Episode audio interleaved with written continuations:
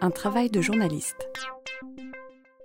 Un autre aspect qui me paraît intéressant, où l'auteur arrive à la limite du journalisme en présentant des, événements récents. Et là, en l'occurrence, c'était ce que vous voyez à droite, qui sont des photos qui ont été prises sur un, site archéologique japonais il y a quelques années, où un, célèbre archéologue japonais découvrait tout le temps des nouveaux objets et des nouveaux ossements prodigieux qui faisaient reculer l'âge de l'apparition de l'homme au Japon de 10 000 ans à 500 000 ans, quelque chose comme ça et où il a été photographié par un journaliste en train d'enterrer euh, les objets lui-même, euh, les objets qu'il allait découvrir euh, quelques heures après devant les journalistes.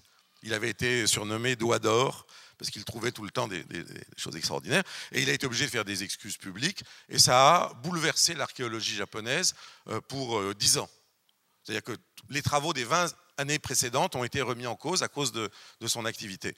Personne n'en a jamais entendu parler en France. Ça a été un scandale national au Japon.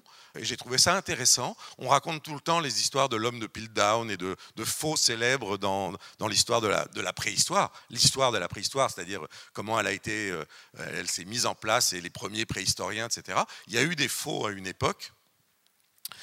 Euh, dont un célèbre était l'histoire de Piltdown, mais qui date de, de la fin du 19e siècle du début du XXe plutôt.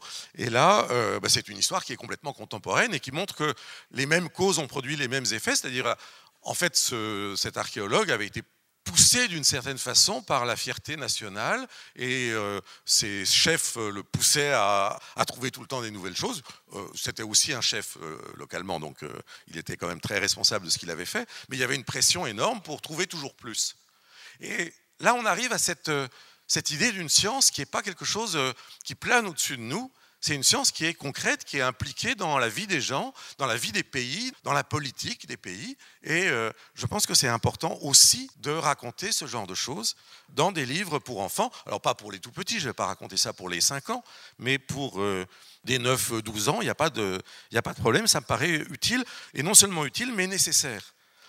En science, il y a des problèmes qui sont liés à la liaison euh, entre euh, euh, science et société. Il y a d'autres problèmes qui sont par exemple des erreurs qui sont faites. Et c'est important de parler des erreurs et de montrer comment les erreurs sont faites et comment elles sont rectifiées éventuellement. Il y avait eu une histoire il y a quelques années de, vitesse du neutrino qui allait plus vite que, la lumière. Je ne sais pas si vous vous souvenez, il y a eu une mesure entre l'Italie et la Suisse. ça avait fait beaucoup de bruit. C'était peut-être en été, donc ça avait bon, ça n'avait pas fait tant de bruit que ça, mais malgré tout.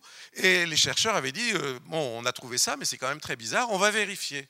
Et six mois après, ils étaient revenus en disant, on a tout passé au crible et on a trouvé deux sources d'erreurs microscopiques, mais qui euh, avaient abouti à un résultat qui était faux.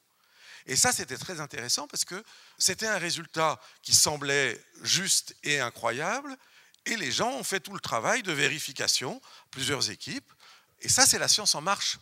Alors, ce n'est pas celle qui avance beaucoup, parce que justement, il a fallu repartir en arrière, mais euh, c'est comme ça que ça marche aussi. Les controverses en science, c'est très important, c'est très utile, et c'est important de raconter que la science se fait comme ça aussi. Bon, il y a aussi des, questions d'histoire des sciences, mais ça, c'est. Bon, il y a beaucoup de, de documentaires qui, qui mettent un peu d'histoire des sciences de mon point de vue, c'est très compliqué, ça demande une connaissance historique euh, vraiment très importante pour comprendre les enjeux. Donc ça, c'est vraiment difficile et j'en mets très peu dans les livres pour enfants. J'en mets dans les livres pour adultes parce que je fais aussi des livres pour adultes, mais de façon un peu plus légère. Mais c'est euh, bon, c'est possible aussi.